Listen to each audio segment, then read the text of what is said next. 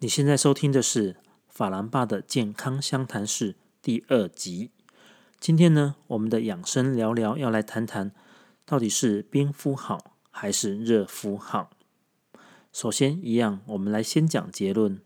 在急性受伤之后的六到十二个小时之内，我们建议冰敷；受伤之后的十二到二十四小时，我们可以和缓处理，也就是我们不给予冰敷，也不给予热敷。然后在受伤之后的二十四小时，呃，就可以开始热敷。那在慢性、在慢性的受伤或是慢性的发炎、慢性的疾病的时候，呃，我们一律建议使用热敷。那如果说是运动员或是在激烈运动之后所造成的，呃，可能有一些不太舒服，会有一些红肿热痛的问题，我们会建议在运动完后的两个小时之内使用冰敷。超过了两个小时，我们就不再给予冰敷的处理。然后在十二到二十四小时之后，呃，视状况可以给予热敷。我们知道，在我们日常生活中难免意外受伤，而我们在居家最常使用的辅助疗法就是冰敷还有热敷。虽然这是一个非常简单的处理方式，但是除了专业的医护人员。大部分的人并不知道什么样的情况应该要热敷，什么样的情况应该要冰敷。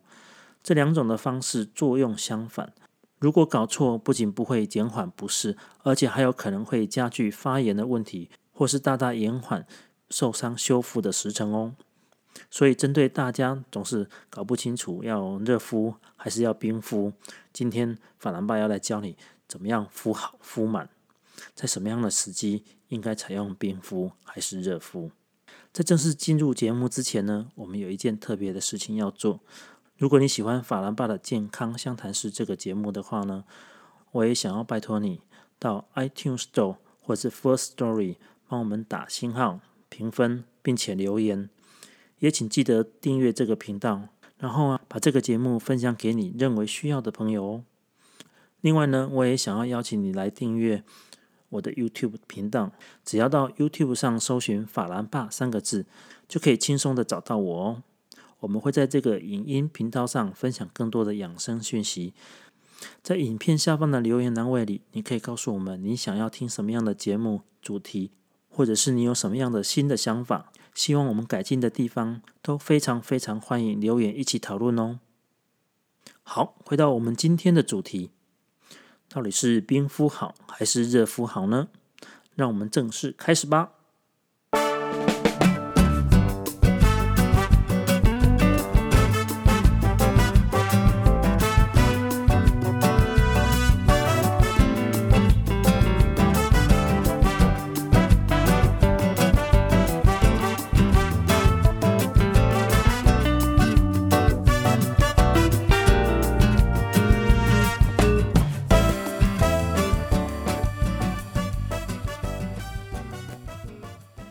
先，我们要来讲解冰敷和热敷的原理以及它的差异性。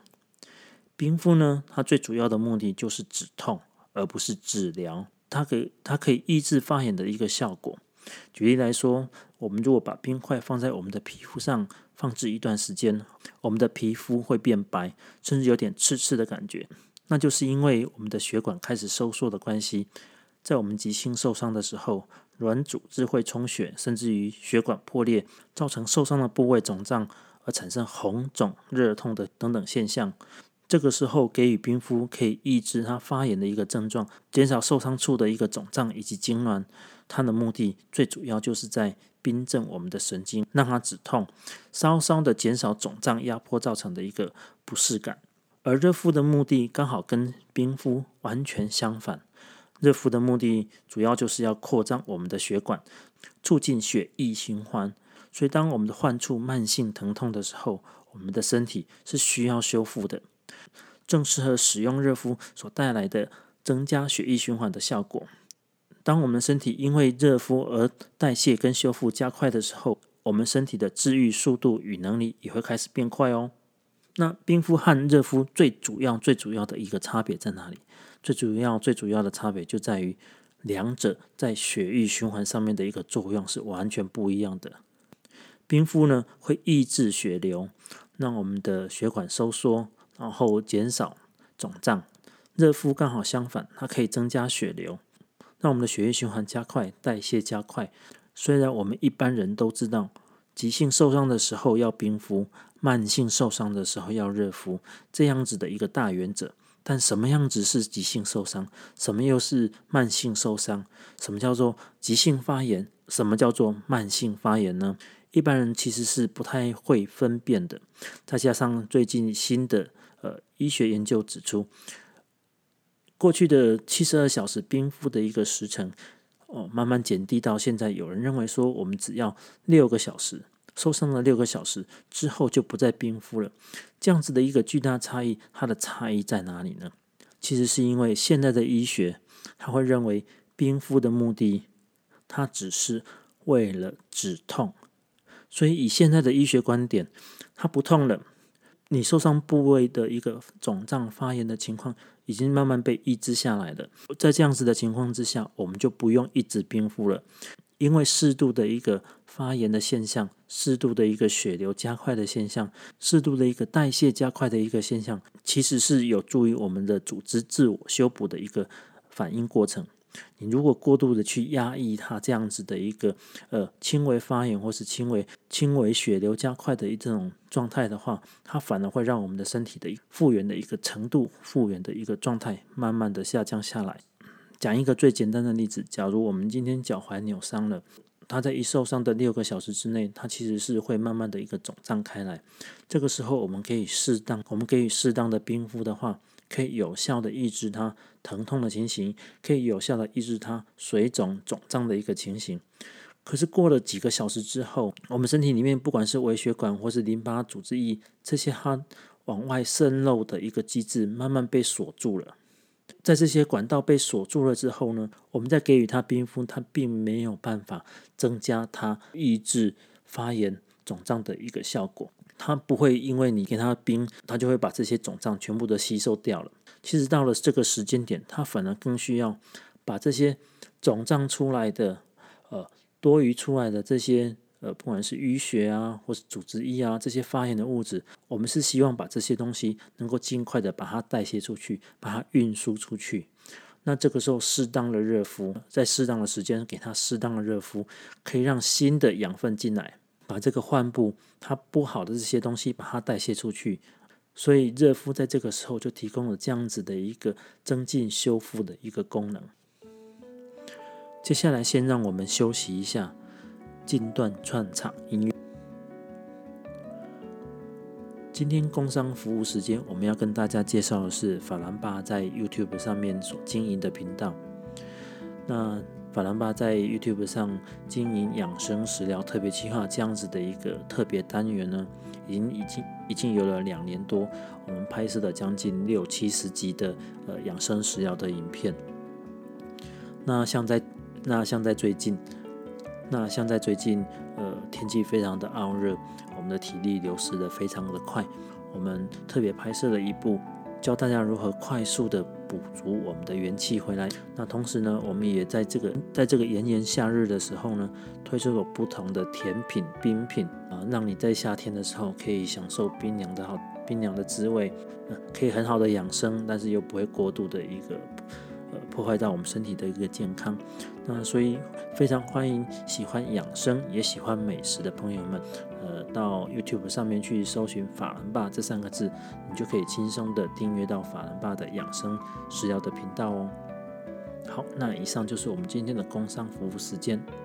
接下来让我们回到主题吧。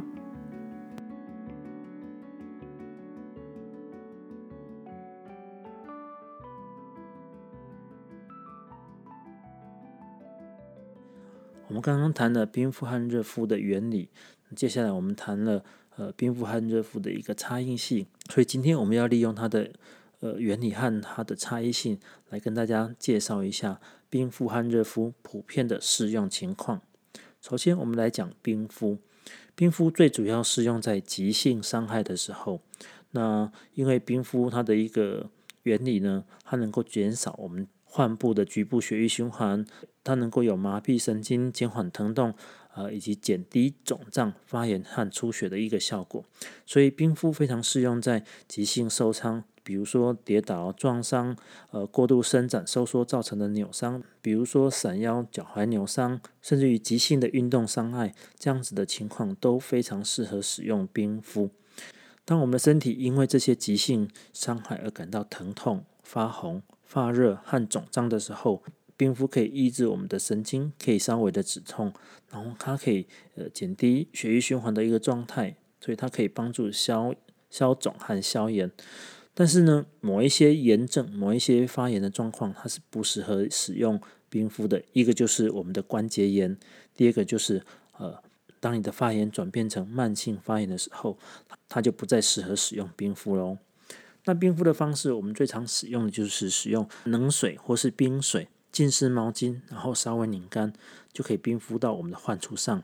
当然，你也可以使用装袋的一个湿毛巾或者水袋，放到冰箱里面哦，冰镇一阵子啊，比如说冰镇个十五分钟、二十分钟，有一点冰和水混合的这样的状态，我们就可以使用这样子的一个冰水袋来给予。冰敷，不过呢，冰敷要非常注意的一点就是，我们不适合把低于零度 C 的冰块或是冰水袋这样子的一个呃过度冰凉的物品直接放置在我们的皮肤上。我们可以多使用一条湿的方巾或是干的方巾铺在我们的皮肤上，然后呃隔着这个毛巾给予给予我们的患处让它冰敷。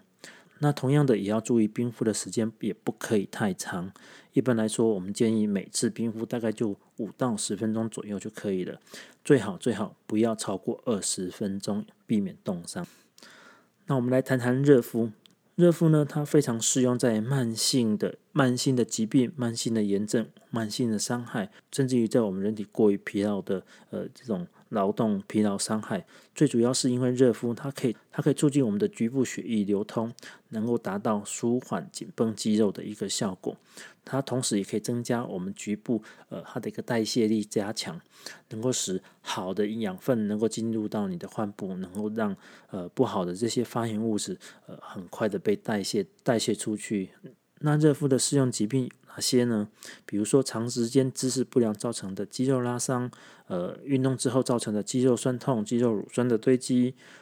热敷它也非常适合使用在肌肉过于紧绷的情况，它所造成的肌肉紧绷、肌肉痉挛。好，那我们常常使用的一个热敷的方式呢，我们可以使用热毛巾，我们可以使用热水，甚至于说我们可以使用暖暖包。不过暖暖包是一个特别一点，就是要注意好，不要烫伤。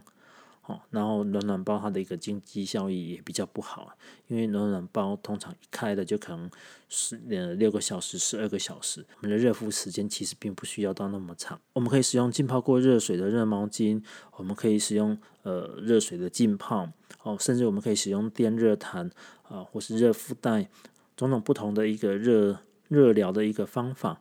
那每次热敷的时间呢，也是一样，不要超过二十分钟。好，大概建议每次就是十分钟到十五分钟左右，这样就可以了。那当然也也不建议在你睡觉的时候使用电热毯热敷。第一个是避免我们烫伤，第二个是避免呃有一些不好的一个电器意外的一个发生。那以上就是我们冰敷和热敷的一个主要适用情况。那当然。除了我们讲的这些普通的适用情况之外，假如你有一些特别的症状、特别的问题，或是特别不适的时候，请记得，请记得一定要去咨询你的医师，咨询你的妇健科医师，咨询你的骨科医师，甚至你去咨询你的物理治疗师都是非常可以的哦，他们都可以提供给你一个非常好的呃热敷或是冰敷的资讯。好，那在最后我们要来提一下呃。冰敷和热敷，他们的一个相同的注意事项。假如说你是有糖尿病或是神经性损伤的人，对冷和热都不是非常敏感的人，这样子的情况之下，在冰敷和热敷的时候，你都要特别特别的，呃，你都要特别特别的小心。那建议呢，最好都是多铺上一层毛巾。或是方巾，把冰敷和热敷的温度呢，稍微再跟我们的皮肤再隔开一点。虽然不是那么冰，不是那么热，它也可以提供到一定的冰敷和热敷的效果，但是它并不会对我们身体产生过多的一个危害。那另外呢，如果你是开放性的伤口，或者是说你皮肤容易对冰或是对热过敏的人，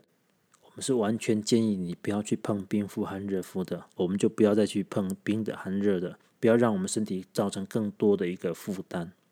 好，那以上就是我们今天的主题，到底是冰敷好还是热敷好？相信经过我们今天节目的一个简单解说，大家心里面会有一个更好的一个逻辑来使用冰敷和热敷。所以最后我们再来总结一下，冰敷好还是热敷好？我们会建议你是急性受伤的，包含急性扭伤、运动伤害等等，我们会建议在你受伤之后的六到十二个小时之内给予冰敷，然后在十二个小时到二十四小时之间给予和缓治疗，就是我们不再去碰冰的，我们也不开始给予热的，就是都不给。然后在二十四小时之后呢，可以开始做热敷，可以帮助他。呃，血液循环加快，可以帮助它修复，可以帮助它开始呃自我修复的一个过程，把它提升上来。那如果说你是慢性的炎症、慢性的问题的时候，我们会建议一律给予热敷。那假如说你是运动员，或是你在做完激烈的运动之后，过度运动的关节、肌肉，你会开始觉得有点红肿、热痛的问题，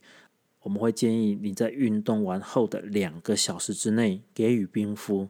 一旦超过了两个小时，我们就不再碰冰的东西。然后在运动完后的十二到二十四小时，我们就可以开始给予热敷，加速我们整体机体的一个修复的能力。那以上就是我们今天的法兰巴健康相谈室养生聊聊的节目。我们会尽量把这个节目在固定的礼拜三晚上九点九点半这个时间上片上映。那我们也会同步在 YouTube 上面上架。希望大家都能够喜欢今天的一个养生聊聊。好，那我们下次见喽，拜拜。